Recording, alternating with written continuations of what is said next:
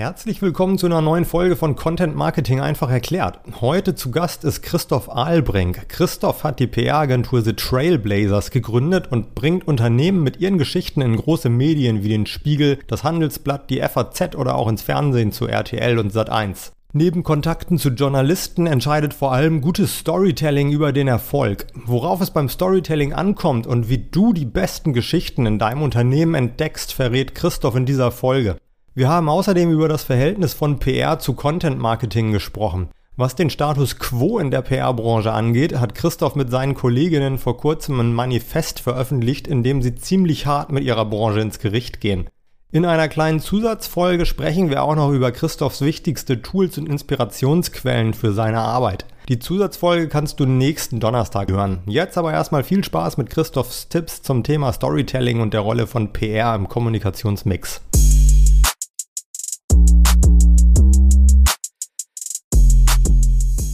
Moin Christoph. Hi Henning. Im Vorgespräch hast du mir erzählt, dass eure Agentur eigentlich Fuck Yesterday heißen sollte. Wieso das denn? War früher alles schlecht? Ja, du, das ist natürlich genau das, was, äh, was ich äh, eigentlich damit zum Ausdruck äh, bringen wollte oder was wir zum Ausdruck bringen wollten. Denn das, was wir äh, wahrgenommen haben im Agenturgeschäft als auch äh, bei vielen Unternehmen, ist, dass man sich an vielen Traditionen noch festhält, an vielen Idealen festhält, die unserer Meinung nach nicht mehr ganz richtig sind. Und trotzdem war uns dann aber Fuck Yesterday dann doch zu ja zu negativ und wir wollten ja doch einen äh, sozusagen positiven Ausblick in die Zukunft geben. Und deswegen haben wir uns dann dagegen entschieden und sind bei The Trailblazers gelandet. Ja, ich glaube auch, der Name ähm, ist auf jeden Fall positiver und ich glaube, so ein positiver Name ist, kommt auch oft besser an, weil man damit auch mehr positive Assoziationen dann bei seinem Gegenüber weckt, oder? Warum habt ihr euch dann für den anderen Namen entschieden? Eigentlich, weil er auch ein bisschen besser äh, passte. Also für mich heißt ja äh, Trailblazer Wegbereiter und das, was wir eigentlich mit unserer, ja, mit unserer Leidenschaft, nämlich der Kommunikation tun wollen, ist, äh, den Weg zu bereiten, Innovationen größer zu machen, Pioniere in größere Öffentlichkeiten zu bringen und eigentlich, ähm, ja, ähm, mit Kommunikation dazu beizutragen, dass, ähm, ja, mehr Innovationen in, in Deutschland und auch in Europa entstehen.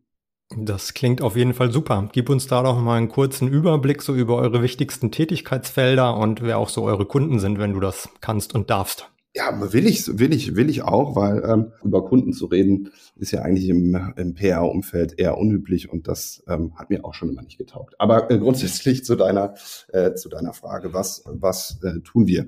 Ähm, wir sind eine per Definition eine PR-Agentur, die ja ähm, eigentlich ähm, Unternehmen oder Menschen auf der gesamten Reise hin zu einer größeren Öffentlichkeit begleiten.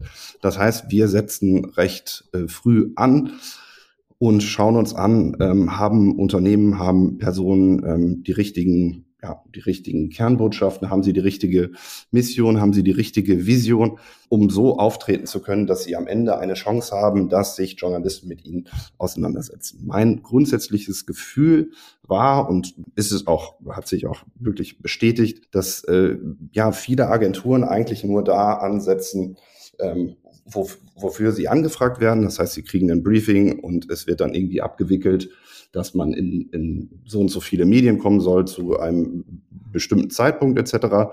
Ähm, und ich fand das schon immer recht falsch, weil ich halt glaube, dass man, wenn man Unternehmen richtig äh, begleiten will und auch gute Ergebnisse liefern will, dann muss man eigentlich bei dem Kern ansetzen. Und wenn wir als Agentur viele Fragezeichen haben, die man nicht so einfach beantworten kann, dann ist für uns wichtig, sich mit dem Geschäftsführer, der Geschäftsführerin, dem Unternehmer, der Unternehmerin zusammenzusetzen und genau das eben zu bearbeiten. Das heißt, wir machen ähm, Strategie, ähm, aber sorgen dann auch dafür sozusagen, dass diese Strategie ja öffentlich sichtbar wird. Das heißt, ähm, bei einigen Partnern ist es so, dass wir uns ähm, erstmal ihre, ihre Webseiten nochmal genauer anschauen. Ähm, bei anderen ist es so, dass, also die dann natürlich auch mit Inhalten ähm, befüllen. Bei anderen ist es so, dass wir uns sehr, sehr stark darum eben kümmern, wie können wir Geschichten erzählen, die Journalisten interessieren und bringen sie dann eben über unser Netzwerk also Netzwerk klingt ja immer recht groß, aber bei uns heißt es, dass wir wirklich ein valides, äh, validen äh, Kreis an Journalistinnen äh, kennen, äh, die bei qualitativ hochwertigen Medien eben arbeiten und können dann eben auch garantieren, weil wir eben die Strategie von Anfang an eben auch mitgemacht haben, dass wir eben sagen können, hey, das sind wirklich gute Geschichten, die sind wirklich so erzählenswert, dass sie eben in den, in den Medien landen. Und deswegen sagen wir natürlich auch, sind wir eine Agentur, die insbesondere eben Thought Leader unterstützt. Das heißt Menschen, die nicht nur Experten in ihrem Gebiet sind, sondern auch eine gewisse Haltung und ein gewisses Wertekompass haben und den eben auch nach außen vertreten. Und da machen wir dann zusätzlich auch noch ähm, häufig Business Social Media eben mit. Das heißt, wir schauen uns an, wie denn ähm, ja die Menschen eben auf ähm, den sozialen Medien eben performen und helfen dort auch eben die Geschichten, die wir dann in der Presse erzählen, eben auch auf Social Media eben zu bringen. Wenn und, du sagst die Menschen dann und auch Sort Leader, mhm. meinst, sprichst du dann mehr von Einzelpersonen, ähm, von, von Selbstständigen, von CEOs mhm. oder meinst du damit auch ähm, die Unternehmensaccounts, dass ihr die dann eben ähm, ja auf Social Media betreut? Ja, also sozusagen für mich, für mich wird es eigentlich erst glaubwürdig, wenn ein Unternehmen von einem Menschen oder von mehreren Menschen vertreten wird. Das heißt, wovon ich spreche, ist, sind Menschen, die Unternehmen vertreten und weniger den Unternehmensaccount. Weil ähm, wenn wir jetzt heute miteinander sprechen, bin ich auch Geschäftsführer einer Agentur und wir beiden sprechen über Themen und du kannst mich äh, zu allen äh, möglichen Dingen eben fragen. Und so ist es für mich eben auch so, dass wenn es in die Außenwirkung eines Unternehmens geht, ist es für mich eigentlich äh, nötig, dass sich äh, Unternehmer ähm, oder auch Geschäftsführer eben zu gewissen Themen committen und auch dort so auftreten, wie wir jetzt eigentlich miteinander reden. Aber das ist immer noch eine absolute Seltenheit, die sich zu, ja, also es ist immer noch eine Rarität, ja. dass ähm, Geschäftsführer auf sowas eben einlassen. Was ich schade. Ja, ich weiß, worauf du hinaus willst, ja. Sag noch mal ein bisschen, wer sind denn da so eure Kunden? Also sind das dann zum Beispiel tatsächlich hier DAX-Konzerne, CEOs von DAX-Konzernen, mit denen ihr zusammenarbeitet? Sind das eher Startups? Ist das eher mhm. Digitalbranche? Also kann man das so konkret sagen? Also bei uns ist der Querschnitt, ist, ähm, gibt es etwas, was einen Beitrag leistet oder was das Unternehmen leistet, was einen Beitrag zu einer besseren und digitalen ähm, Gesellschaft liefert. Das heißt, das kann sein und ist bei uns auch, es kann sein, dass es ein Startup ist, was sich gerade, ähm, was gerade dafür sorgt, den ähm, Gesundheitssektor zu revolutionieren.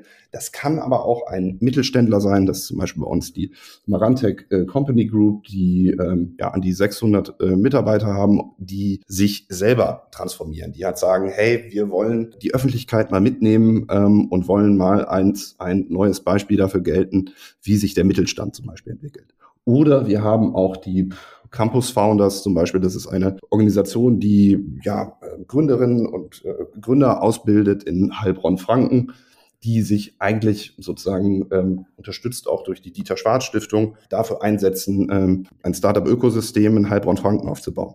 Also du siehst sozusagen, der Querschnitt ist für mich darin gelegen, dass man eben sagen muss, es muss eine wirkliche Innovation sein und es muss ein echter Beitrag spürbar sein, wo ich sage, da kann ich auch dahinter stehen. Ja, es ist äh, interessant, dass du das jetzt schon so sagst. Ähm, das habe ich auf eurer Website natürlich auch gelesen. Ihr habt da ja eine Rubrik, die heißt, äh, das erwarten wir von dir und die mhm. richtet mhm. sich an eure potenziellen Kunden. Da gehen wir später auch noch drauf ein. Ich würde jetzt mhm. aber, weil wir ja ein Content-Marketing-Podcast sind, mhm. äh, gerne noch mal so ein bisschen einen kleinen Schwenk machen.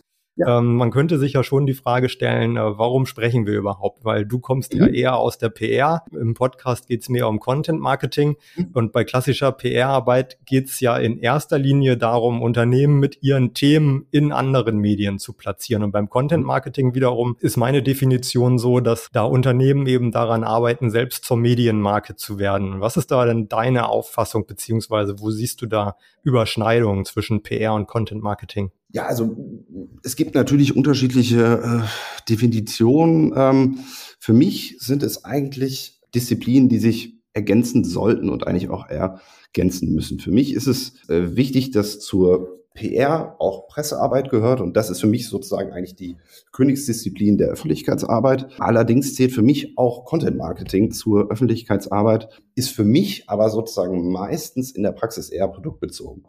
Und ich finde sozusagen, dass man die Disziplinen schon zusammen denken muss, wenn wir von einem, ja, wenn wir von einem Unternehmen beispielsweise reden, weil es eben Disziplinen sind, die sich ergänzen, wobei ich trotzdem halt sagen würde, dass die Pressearbeit da noch mal ein bisschen ausgenommen äh, werden sollte, weil Pressearbeit darf für mich aber das sehen auch andere. Das wird sicherlich auch woanders äh, oder in bestimmten Unternehmen auch anders gesehen. Aber für mich sollte das äh, keinen Produktbezug haben oder nur einen geringen Produktbezug, weil ähm, ja, also Journalisten ähm, als auch äh, wir reden äh, eher um größere Themen, äh, was weiß ich, wie digitale Transformation oder wie verändert sich denn das Gesundheitssystem, als dass wir sagen, hey, keine Ahnung, das Produkt ist jetzt zehn Prozent äh, schneller, günstiger oder sonstiges. Ja, ich verstehe, was du meinst. Ich kann auch verstehen, dass du sagst, Content Marketing äh, nimmst du oft mehr produktbezogen wahr. Das hm. stimmt, glaube ich, gerade im Digitalen auch. Ähm, und auch ja oft natürlich, wenn die Unternehmen auch direkt irgendwie was verkaufen, wenn sie da quasi auch irgendwo ein Online-Shop äh, angeschlossen hm. ist. Ja, ich habe aber auch schon in meiner Agenturzeit für Unternehmen hm. gearbeitet, wo es ähm, gar nicht oder kaum um Produkte ging, wo es dann auch eher um so Corporate Social Responsibility Themen ging und solch, solche Sachen, ähm, die dann eben auf der eigenen Website veröffentlicht wurden wurden, anstatt sie dann ähm, an den Presseverteiler, an Journalisten zu schicken. Ähm, mhm. Man muss wahrscheinlich offen sagen, weil die Themen dann vielleicht auch für Journalisten, für andere Medien dann vielleicht äh, da dann doch nicht relevant genug gewesen wären, so dass man da dann eben dann die eigenen Kanäle benutzt hat als Unternehmen. Im Content Marketing spricht man aber ja auch generell, und du hast den Begriff auch schon benutzt, ähm, viel von Storytelling, also dass mhm. Nutzer mit guten Geschichten von der eigenen Marke oder dem eigenen Produkt überzeugt werden sollen. Welche Rolle spielt das Storytelling bei euch, für euch in der Arbeit? Ja, also das ist das absolut äh, zentrale Element tatsächlich, weil ähm, für mich ist das, was du beschreibst, total wichtig. Wenn wir jetzt über Content Marketing reden, ist es total wichtig. Wenn ich, wenn ich Leute erreichen möchte, brauche ich, brauche ich gute Geschichten. Und für uns ist es zentral. Wir brauchen gute Geschichten, um Menschen auf die Unternehmen äh, aufmerksam zu machen, aber wir brauchen natürlich auch richtig gute Geschichten, um auf ähm, Journalisten zuzugehen. Und ähm, gerade befinden wir uns ja in einer Zeit, wo, wo wahnsinnig viel im, im Umbruch ist, gerade auch im, im medialen Umfeld. Und ja, ich nehme es tatsächlich so wahr, dass es auch also dass der Druck auf viele äh, Medien natürlich äh, größer geworden ist aber für mich ist es trotzdem einfach so, dass, dass der, also die Geschichte ist sehr, sehr wichtig, um Journalisten zu überzeugen. Und das ist das Mindeste, was wir äh, zu tun haben. Aber es ist natürlich auch wichtig, dass wir auch die entsprechenden Ansprechpartner eben kennen und wissen sozusagen, welche Geschichte könnte denn auch für sie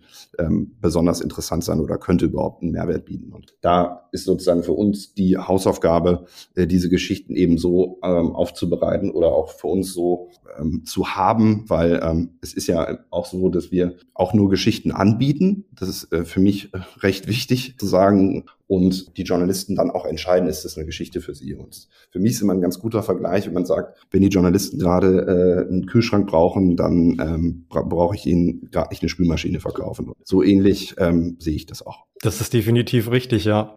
Wie geht ihr denn daran? Also entwickelt ihr diese Geschichten quasi schon komplett selbst oder sind das Themen, wo ihr dann auf Journalisten zugeht und die Journalisten, die dann eben mit einem Ansprechpartner zum Beispiel in dem Unternehmen, ähm, für das ihr gerade arbeitet, die dann aufbereiten? Ja, das ist, das ist, das ist unterschiedlich. Also je nachdem. Ne? Manchmal hat man natürlich, hat man natürlich Geschichten, die man sich fast eins zu eins so, so vorstellt und die auch für den Journalisten so passen. Manchmal ist es aber auch so, dass sich natürlich viele Themen einfach auch im Austausch mit dem Journalisten entwickeln. Also, dass man einfach, dass man einfach, ich würde mal sagen, auch gemeinsam ähm, brainstormt oder schaut, was, was, was, was braucht er denn? Weil so wie ich mich verstehe, ist es so, dass ich Deswegen, da können wir ja gleich auch nochmal drüber diskutieren, über den Begriff Kunde. Ähm, ich sehe mich sozusagen nicht als äh, Dienstleister für unsere äh, Partner, die Unternehmen, mit denen wir zusammenarbeiten, sondern ich sehe mich als Dienstleister für die Journalisten, mit denen ich zusammenarbeite. Das heißt, ähm, ich bin dafür da, wenn sie auch Wünsche haben, die auch möglich zu machen. Und ich sehe mich so, als ob ich oder zumindest sehen auch meine Kolleginnen und Kollegen das so, wenn wir für gewisse Unternehmen halt arbeiten, dann arbeite ich so, als ob ich da fest angestellt wäre als Pressesprecher. Und auch mhm. als Pressesprecher bin ich ja ähm, sozusagen bin ich ja in der Zwischenrolle. Also ich habe es auch vorher immer so äh, gehandhabt, gerade auch als ich als ich bei Weiß war, da sehe ich es halt, sehe ich es halt so, dass das dass das dass das manchmal auch ein ein Spiel ist, ähm, wo man sich ähm, ja gewisse Dinge äh, zuspielt. Jeder kennt ja seine Rolle und so, so ist es, so ist es auch heute noch. Das ist, ähm, ja, also es ist, es ist ähm, interessant, das Bild ähm, mitzugestalten, was in der Öffentlichkeit eben ähm, von Unternehmen oder auch von Personen eben da ist. Aber ähm, ich mache das ja auch nur, wenn ich das Gefühl habe, ähm, ähm, wir machen da etwas Gutes. Also ich, wir würden das nicht machen für Unternehmen, die halt sagen, ähm, ja, keine Ahnung, wir wollen jetzt, wir wollen jetzt irgendwie äh, unseren äh, Konkurrenten hier niedermachen. Äh, bitte kümmert euch mal darum und äh, seht zu, dass die Reputation äh, von jemand anders sinkt. Das sind alles Praktiken sozusagen, die man auch verfolgen könnte, aber das sind Dinge, die wir nicht tun. Ja, das Thema Positionierung, genau, das greifen wir auch nochmal auf, aber nimm uns nochmal so ein bisschen mit, wie entwickelt ihr denn oder worauf kommt es denn in einer guten Geschichte an, die ihr dann für eure Partner entwickelt? Kannst du uns da mal so ein bisschen mitnehmen? Das wichtigste Kriterium, worauf es meiner Meinung nach ankommt, ist das Thema Glaubwürdigkeit. Äh, Glaubwürdigkeit oder auch das geliebte Wort Authentizität, äh, was schwerer auszusprechen ist, ist aber ähm, etwas, was ähm, ja vielfach völlig überreizt ist, aber was für mich im Kern eben das ist, äh, worauf es ankommt. Das heißt, für mich ist eine gute Geschichte, wenn ich die Geschichte meinen Freunden erzähle und die finden es interessant, wenn ich es meinen Eltern erzählen kann und auch die finden das interessant. Das heißt, wir müssen wirklich dahin gehen, sozusagen Geschichten herauszufinden, die hinter den Menschen liegen, die ein Unternehmen vertreten, aber die zugleich natürlich auch irgendeinen Unternehmensbezug bestmöglich haben. Aber mal ein Beispiel zu geben, wir ähm, arbeiten zusammen mit, äh, mit äh, ValueDesk, das ist eine Software-Service-Firma aus ähm, aus Bielefeld, wo eigentlich ähm, es hauptsächlich darum geht, auch den, den Gründer in den Fokus zu stellen. Und äh, Thorsten Berlin ist ein Gründer, der wahnsinnig viel Spannendes zu erzählen hat. Der ist jetzt, ähm, ja, wir branden ihn sozusagen als Startup-OP, das heißt, er ist in seinen äh, 50ern angekommen und erzählt dann mal, wie er die Startup-Szene sieht. Man könnte natürlich auch trefflich über die Vorteile sozusagen ähm, von, von der Software ähm, und den Leistungen von ValueDesk natürlich erzählen. Aber für mich ist halt eine starke Geschichte, wenn da wirklich ein Mensch dahinter steht und man darüber auch reden kann und der vielleicht auch eine Meinung mal vertritt, die anderen vielleicht nicht gefällt. Das sind für mich Geschichten, die, die spannend sind. Und die entwickeln wir dann. Kurzer Einwurf in eigener Sache. Wenn dir der Podcast gefällt, freue ich mich, wenn du ihn abonnierst oder mir eine Bewertung schreibst. Außerdem kannst du dich gerne mit mir vernetzen. Bei Instagram heiße ich Henning Olsen in einem Wort und auf LinkedIn findest du mich natürlich auch. Ich freue mich von dir zu hören und wünsche jetzt weiterhin viel Spaß mit der Folge. Mm, ja, definitiv. Das, das klingt auf jeden Fall gut. Die Geschichte, wo es gerade so ums Thema Gründen geht, die wahrscheinlich fast jeder kennt, ist ja irgendwie das Beispiel Microsoft, ne, von Bill mhm. Gates in der Garage gegründet. Muss mhm. es so abgefahren sein oder ähm, wie siehst du das? Funktionieren auch andere Sachen, also zum Beispiel lustige, hum humoristische Geschichten oder auch dramatische Geschichten? Ja, also ähm, das Wichtigste ist, dass, dass wir uns keine Geschichten ausdenken, sondern dass die meisten Geschichten, die liegen auf der Straße oder die liegen in den Unternehmen, die werden nur nicht erzählt. Das heißt, ich finde, ähm, also das Beispiel, was, was du genannt hast, ist natürlich, ist natürlich ein prägnantes Beispiel, aber es passiert ja wahnsinnig viel immer in Unternehmen. Es passiert wahnsinnig viel auch bei einer Gründung. Da können sozusagen die Dinge, die wirklich interessant sind, die müssen, müssen wir eben herausfinden und müssen wir eben auch herausfiltern. Aber zu sagen, es braucht jetzt ein bisschen mehr Drama oder es braucht ein bisschen mehr Unterhaltung oder wir müssen jetzt hier ein bisschen edgy sein, so funktioniert es halt nicht, sondern eher zu schauen, was, was ist denn jetzt da und was ist, was ist spannend. Und ich glaube, in den meisten Menschen ähm, lauern äh, unglaublich viele spannende Geschichten. Und genauso ist es auch natürlich auch mit Unternehmen, wo ganz viele Menschen mal auf einem Raum äh, tätig sind. Ähm, und auch da gibt es genügend Sachen, die erzählenswert sind, ja. Sind eure Partner immer sofort davon überzeugt, wenn du sagst, hier, wir suchen bei euch nach den authentischen, glaubwürdigen Geschichten oder sind die manchmal eher auch äh, eher so ein bisschen skeptisch und sagen, naja, was bringt mir das denn eigentlich, jetzt hier solche Geschichten zu erzählen? Ähm, ich will doch eigentlich dieses oder jenes Produkt verkaufen. Also wenn Sie jetzt äh, mit deiner ähm, These sozusagen auf uns zukämen und sagen, wir wollen ein Produkt verkaufen, dann sind Sie bei uns falsch, ganz offen gesagt. Ähm, Skepsis ist äh, ist natürlich äh, manchmal äh, vorhanden, aber ähm, wir überzeugen niemanden von uns, sondern wir glauben sozusagen, dass, dass unser Weg der richtige ist. Und ähm, dementsprechend machen Sie das mit oder machen Sie das nicht mit. Wenn Sie das nicht mitmachen wollen, dann, dann ist es so. Aber ich finde, es liegt nicht an uns, Sie äh, unendlich davon zu überzeugen, ähm, so aufzutreten, wie Sie sind, weil ich finde es absolut normal, dass man so auftritt, äh, wie man ist und sich in den Medien so zu präsentieren, wie man ist, finde ich jetzt eigentlich auch nicht wahnsinnig äh, revolutionär von uns, sondern finde ich eigentlich nur logisch. Ja, definitiv. Trotzdem, ich könnte mir eben vorstellen, dass gerade so in klassischeren mhm. Industrien, du hast ja vom Mittelstand zum Beispiel mhm. gesprochen, der ja wichtig ist für Deutschland, aber ja. wo sicherlich noch viele Manager der alten Schule sozusagen tätig sind. Stoßt ihr da gar nicht auf Skepsis, wenn es um solche Themen geht oder dass ihr da Überzeugungsarbeit mhm. leisten müsst? Ja, ich ich muss es, ich muss es ehrlich sagen, die, die große Skepsis kommt ja dann sozusagen nicht, nicht bei mir an, weil ähm, sie sich, also Leute, die darauf keine Lust haben, sich wahrscheinlich gar nicht bei uns melden. Ich weiß aber ungefähr, worauf du, worauf du natürlich hinaus willst. Ich sehe da schon auch ein bisschen, ähm, ja, also sozusagen den edukativen äh, Teil natürlich auch bei uns aufzuklären, was sind denn die, was sind denn die Vorteile, äh, wenn man sich so äh, präsentiert. Aber ähm, was wir natürlich auch machen müssen, ist es natürlich Cases zu schaffen wenn ich eben von, von Marantec gesprochen habe, quasi einem, äh, ja, einem mittelständischen Unternehmen, was eigentlich ähm, ja hauptsächlich ähm, der Antriebstechnik zu Hause ist, ähm, wenn die natürlich jetzt nach außen treten und ja, ähm, sozusagen Außenstehende auf ihrer Reise in die digitale Transformation mitnehmen, dann ist es hoffentlich ein Case, an dem sich andere auch orientieren.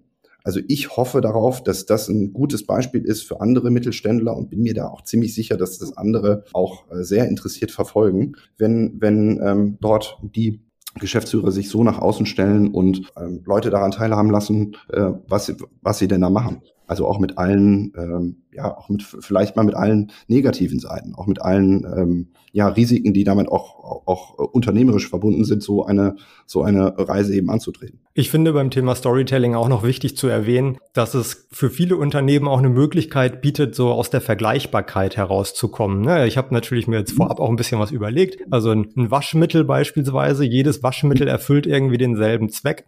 Aber mhm. wenn eines eben in seiner Kommunikation so ganz besonders die Emotionen der Kunden irgendwie triggert mit einer besonderen Geschichte und dadurch ein Alleinstellungsmerkmal schafft, mhm. dann kann das, glaube ich, auch ja eben helfen, um sich von der Konkurrenz abzuheben. Mhm. Und ähm, da ist, glaube ich, PR-Arbeit gut, aber mhm. natürlich auch Content-Marketing, um ja. da nochmal wieder den Bogen mhm. zu schlagen. Und mhm. ähm, ich formuliere das jetzt mal ein bisschen zugespitzt. Ja. Wozu brauchen Unternehmen überhaupt noch PR-Agenturen, wenn sie eigentlich selbst zur Medienmarke werden können? Äh, wozu, also wenn sie das alle gut machen würden, ähm, dann bräuchten sie, ähm, bräuchten sie eventuell keine PR-Agentur. Wobei eine, eine PR-Agentur natürlich besonders hilft, ist, ähm, dass sie den, den Blick von außen noch auf Unternehmen hat und dass sie natürlich, zumindest sehe ich das so, natürlich unabhängig ist. Das heißt, eine PR-Agentur ähm, kann immer wieder sagen, ja, wir gehen jetzt in eine bestimmte Richtung, ähm, die ähm, wir jetzt für erfolgsversprechend halten und danach gehen wir diese Richtung äh, nicht mehr weiter. Ähm, das, was du natürlich angesprochen hast, warum braucht es überhaupt ähm, PR, ist natürlich eine, also ob man das intern oder extern macht, ist für mich äh, tatsächlich kein riesiger Unterschied.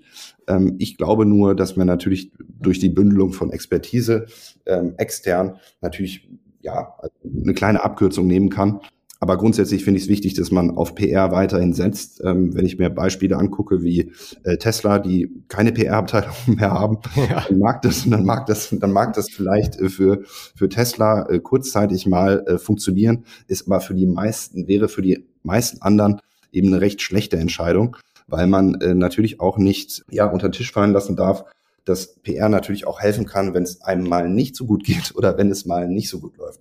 Das ja. heißt, ähm, da auch ähm, äh, kann ich auch nur ähm, wärmstens ähm, empfehlen, das nicht ganz außer Acht zu lassen, weil das Bild in der Öffentlichkeit ähm, Genau, also das äh, kann auch mal zu seinen eigenen Ungunsten ausfallen. Und auch dafür sollte man eigentlich äh, vorbereitet sein. Und da ist egal, ob man das intern oder extern löst. Auf jeden Fall. Ich will hier jetzt auch gar nicht eine Grundsatzdiskussion vom Zaun brechen, ob PR noch überhaupt relevant ist oder nicht. Aber mich würde schon noch mal interessieren, ob du in deiner Laufbahn jetzt ähm, vielleicht auch Veränderungen im Bereich der PR und in den Aufgaben von PR-Agenturen so wahrgenommen hast, weil ähm, der Begriff Content Marketing, der ist ja jetzt in den letzten Jahren, eigentlich hat der sich ja auch erst geprägt. Ähm, ich nenne mal ein Beispiel. Ähm, ihr habt ja jemanden bei euch auch in der Agentur, der sich ähm, sehr intensiv mit TikTok beschäftigt. Ist, mhm. äh, ist das was, wo, also Social Media beispielsweise, ähm, ist das nicht eigentlich eher ein Content Marketing Kanal oder warum beschäftigt ihr euch damit und ja, welche welche Relevanz, welche Veränderungen hast du da festgestellt jetzt so in den letzten Jahren? Also das sind jetzt äh, zwei Fragen. Ich fange mal, ich fange mal, ich mal mit der Frage an: Ist TikTok ein Content-Marketing-Kanal? Ja, bestimmt, auf jeden Fall. Und ist es, ist es für uns sicherlich auch. Wobei ich natürlich sagen würde, für uns einfach aus aus unserer Brille ist es so, dass wir ähm, ja unseren äh, Werkstudenten Rico äh, da gerne auf äh, TikTok sich auch austoben lassen, weil wir es einfach wichtig finden, äh, dass wir auch dort am Ball bleiben und äh, mitkriegen, was dort läuft. Ich persönlich ähm, agiere jetzt nicht äh, überkrass äh, viel auf äh, TikTok, aber finde es auf jeden Fall interessant und finde das ein Bereich, den man auf jeden Fall im, im Auge behalten sollte. Und so wie wir ihn nutzen, ähm, ist es so, dass, dass, dass wir auch einfach gucken, was da gerade los ist und ähm, wollen uns wollen natürlich auch dort äh, bestmöglich mal einen Zugang schaffen, dass sich Leute äh, mit uns überhaupt auch, auch befassen und bestmöglich auch vielleicht im Bereich Employer Branding sozusagen auf uns dann stoßen. Äh, deine Frage, was hat sich in der PR verändert, ist eins, hast du schon angesprochen, klar, Unternehmen werden immer mehr zu Medienunternehmen. Äh, das ist im Bereich äh, also PR als auch ähm, Content äh, Marketing ähm, ähnlich zu sehen. Das Einzige, was ich natürlich so besonders als Trend in Anführungsstrichen wahrnehme, der auch bisher unzureichend durchgekommen ist, ist das, was ich eben angesprochen habe mit den äh, Unternehmern oder Geschäftsführern, die sich als Thought Leader eben äh, präsentieren. Das ist ja auch ein riesiger äh, Bereich, der sicherlich auch noch weiter an wachsen wird. Aber generell ist, ist sozusagen das Spannende eben auch zu schauen, wie sich, wie sich denn der Bereich auch weiterentwickelt und an welchen, an welchen Werten man sich orientiert. Also das heißt, es hat schon, glaube ich, ein Wandel stattgefunden, dass PR-Agenturen doch schon eine größere Rolle für sich proklamieren ähm, und sozusagen ihre, ihre Rolle doch äh, stärker ausfüllen. Das finde ich, das finde ich gut. Genau, wir haben das ja schon mal kurz angedeutet mit diesem, das erwarten wir von dir Bereich auf eurer Website. Aber es gibt ja nicht nur den, wo es um Positionierung geht bei euch und um ja Werte, dass sie wo, oder wo ihr sagt, dass euch Werte wichtig sind und wo ihr das auch zeigt, äh, sondern ihr habt auch ein PR-Manifest veröffentlicht. Da steht gleich am Anfang, dass eure Branche gerade daran scheitert, sich selbst und ihrer Rolle gerecht zu werden. Was meint ihr denn damit? Also ich finde, dass PR-Branche ähm, in den letzten Jahren viel an Reputation äh, verloren hat, weil sie sich manche Agenturen dafür haben bezahlen lassen, äh, Dinge zu tun, die ich als ähm, nicht richtig erachte. Die erachte ich als nicht richtig, weil ähm, ich nicht glaube oder nicht annehme, dass ähm, PR-Agenturen keine Rolle spielen. Das heißt, man kann selbst schon entscheiden, was man tut. Und wenn ich mich für Unternehmen einsetze, dann äh, machen wir das aus dem Verständnis heraus, dass wir daran glauben, dass es gut ist, was sie tun und dass wir ähm, sie dabei unterstützen, glaubwürdig an Journalisten zu kommen. Wenn ich allerdings anfange, Falschinformationen zu streuen, wenn ich anfange, also wie gesagt, anderen, anderen die Reputation zu nehmen etc., dann sind das Praktiken, die ähm, ja ich einfach persönlich nicht gut heiße und wo, worauf ich einfach keinen Bock hätte, ähm, das halt zu machen. Und da ist es sozusagen schon an den Leuten selbst zu entscheiden, ob man das machen will oder nicht. Wenn das dann natürlich auf äh, in der Chefetage irgendwo so entschieden wurde, okay, dann äh, ist das so, aber darauf haben, glaube ich, viele Menschen keinen Bock, solche Unternehmen zu unterstützen. Und da liegt schon an jedem, ähm, jeder Agentur, das selbst zu entscheiden. Und ich finde, da sollte man nicht so ein Bild zeichnen, als, als, als wäre das, äh, ja, als wäre das äh, Gott gegeben, sondern die Entscheidung liegt bei einem selbst, ähm, ob man das tut oder nicht. Beziehst du das auf diese Handlungsfelder, die du gerade genannt hast, oder würdest du auch so prinzipiell ganze Branchen damit gleich einschließen, beziehungsweise ausschließen aus eurer Arbeit, also so Rüstungsbranche oder sowas? Ja, also die, die würde ich äh, tendenziell äh, schon mal klassisch ausschließen, ja. Ähm, aber mir geht's auch vor allen Dingen darum, ähm, dieses Ideal, ähm, was man sich, was man oder was, was wir vertreten, ist auch, dass man glaubwürdig und mit allen Fehlern ähm, sich nach außen präsentiert. Das heißt, dass sozusagen ähm, PR als auch Content Marketing oder auch eigentlich fast alle Disziplinen sollten nicht nur ein reines Feiern der, der, der eigenen, der eigenen Stärken sein, sondern sollte für mich einfach ein ausgewogenes äh, Bild halt von Unternehmen halt zeichnen. Und für mich ist halt wichtig, ähm, dass oder für unsere Agentur ist es wichtig sozusagen, dass man, dass man da auch glaubwürdige äh, Ansprechpartner hat, die wir auch Journalisten eben als Kontakt ja weiterempfehlen können, aber die, die sich auch so ähm, einfach entsprechend benehmen. Und das, was für mich im Privaten gilt, gilt für mich auch im Beruflichen. Ich setze einfach voraus, dass man miteinander ähm, vernünftig umgeht. Und in, da brauche ich jetzt, äh, glaube ich, äh, das ist jetzt keine große Enthüllungsstory, aber dass auch in vielen Agenturen äh, nicht entsprechend gearbeitet wurde, dass sich äh, die Menschen dort auch äh, wohlfühlen können. Finde ich auch nicht gut, ähm, aber da sage ich auch, das ähm, könnten auch die Agenturen selbst ändern. Ja, wahrscheinlich müssen sie das sogar. Ähm, von außen kann es nicht geändert werden.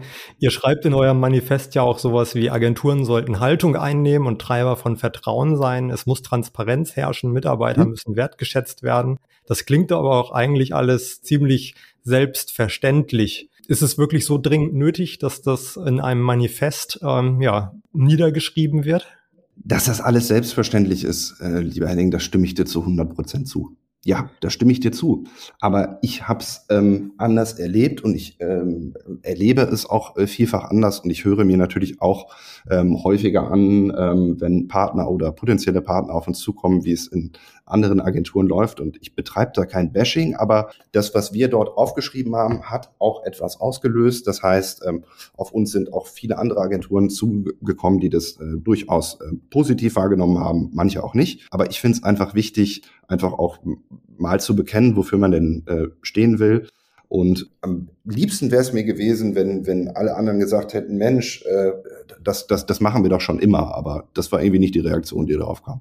Hm, ja, also ich will es auch überhaupt nicht kritisieren. Ich stimme dir da voll und ganz zu. Welche Rolle hat deine persönliche Situation gespielt, als ihr das Manifest geschrieben habt? Also es klingt ja auch alles sehr zukunftsorientiert und auch auf, ja, eben auf den Menschen wieder oder den Mitarbeiter wieder fokussiert. Du bist ja Vater einer kleinen Tochter, wie du mir verraten hast. Hat das irgendeine Rolle dabei gespielt? Oh, das hat das eine Rolle gespielt. Das ist echt, das ist echt eine gute, das ist echt eine gute Frage. Also ich glaube, es immer, also es verändert bestimmt äh, jeden äh, Menschen, der ähm, Kinder hat. Das äh, verändert einen, aber ich glaube grundsätzlich ähm, hat das damit jetzt wenig zu tun. Das ist mehr Ausdruck von einer gewissen äh, Wut tatsächlich. So will ich das bezeichnen. Ähm, wenn ich sehe, wie, wie ja, Menschen behandelt werden, wenn ich sehe, ähm, was auch in den, also was generell in, in, in vielen Branchen abgeht. Das heißt, ähm, dass vielfach immer noch äh, ein Argument ist, dass wer am meisten zahlt, der ähm, gewinnt sozusagen oder ähm, den nehmen wir ähm, oder es wird äh, auch immer noch in der Branche un unglaublich viel gepitcht, äh, was wir übrigens auch nicht machen, dann ist es einfach ein Ausdruck meiner, meiner persönlichen Wut.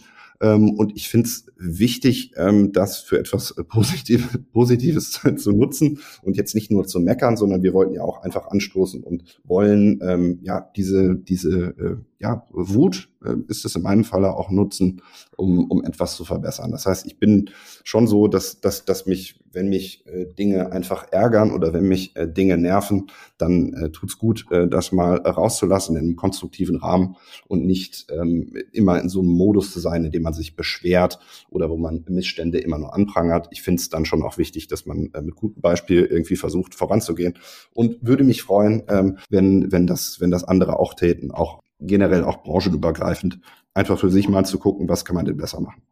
Ja, auf jeden Fall. Du hast gerade gesagt, ihr pitcht nicht. Warum pitcht ihr nicht? Also ich komme ja auch, habe auch viel in Agenturen gearbeitet, äh, habe auch einige Pitches mitgemacht. Ich finde es einerseits immer, ähm, naja, es ist, finde ich ziemlich interessant, äh, das zu machen. Ähm, andererseits, wenn man dann den Pitch am Ende nicht gewinnt und dann so viele Arbeitsstunden von so vielen verschiedenen Leuten da reingegangen sind, ist es natürlich auch frustrierend. Mhm. Mhm. Ja, also wir pitchen nicht, weil wir ähm, weil ich ehrlicherweise auch nicht um eine Freundschaft pitchen würde. Ich sehe es so, dass wir eine Partnerschaft mit unseren, mit unseren Partnern äh, eingehen. Und da ähm, sollte es nicht so sein, dass man sich äh, vorher beweisen muss und, oder schauen muss, ob man die besseren Ideen hat, sondern ich finde, man einigt sich darauf, ob man zusammenarbeiten will und ob man über einen bestimmten Zeitraum zusammenarbeiten möchte. Und da ist für mich das Wichtigste, äh, ist das Thema Vertrauen. Und ich kriege ein Vertrauen nicht über einen Pitch. Ja, cool. Spannende Meinung, ähm, sehr interessant. Ähm, ich wünsche euch natürlich auch weiterhin viel Erfolg mit eurem Vorgehen. Sag zum Abschluss nochmal, wie kann man dich erreichen, wenn man weiter mit dir über das Thema Haltung, Positionierung und PR sprechen möchte und vielleicht auch, wenn man an der Zusammenarbeit interessiert ist? Ja, also man kann mich natürlich anrufen. Die Nummer, die Nummer lasse ich jetzt hier mal raus. Äh, sonst kann man mich erreichen unter äh, meiner Mailadresse. Das ist Christoph mit K und mit F at thetrailblazers.de. Sonst bin ich natürlich auch auf LinkedIn äh, äh, vertreten und äh, ja, könnt mich da, wie gesagt, äh, gerne anschreiben. Äh, Telefonnummer findet ihr bestimmt, findet ihr bestimmt auch raus, wenn ihr auf unserer Seite guckt, ähm, unter thetrailblazers.de. Aber genau, die gebe ich jetzt nicht raus, aber äh, die äh, gebe ich dann raus, wenn mir jemand bei LinkedIn schreibt oder der Mail. Dann können wir gerne sprechen. Ähm, und da freue ich mich auch drauf, weil ähm, ich immer noch finde, dass ähm, die Kommunikation äh, nicht genügend gewertschätzt wird und dass äh, die höchste Form ist immer noch der Dialog. Und da ist es schön, äh, wenn man äh, zu allen Themen im Austausch bleibt. Und äh, da bin ich natürlich auch gerne mit dabei. Ja, cool, Christoph. Vielen Dank für deine Zeit. Hat Spaß gemacht.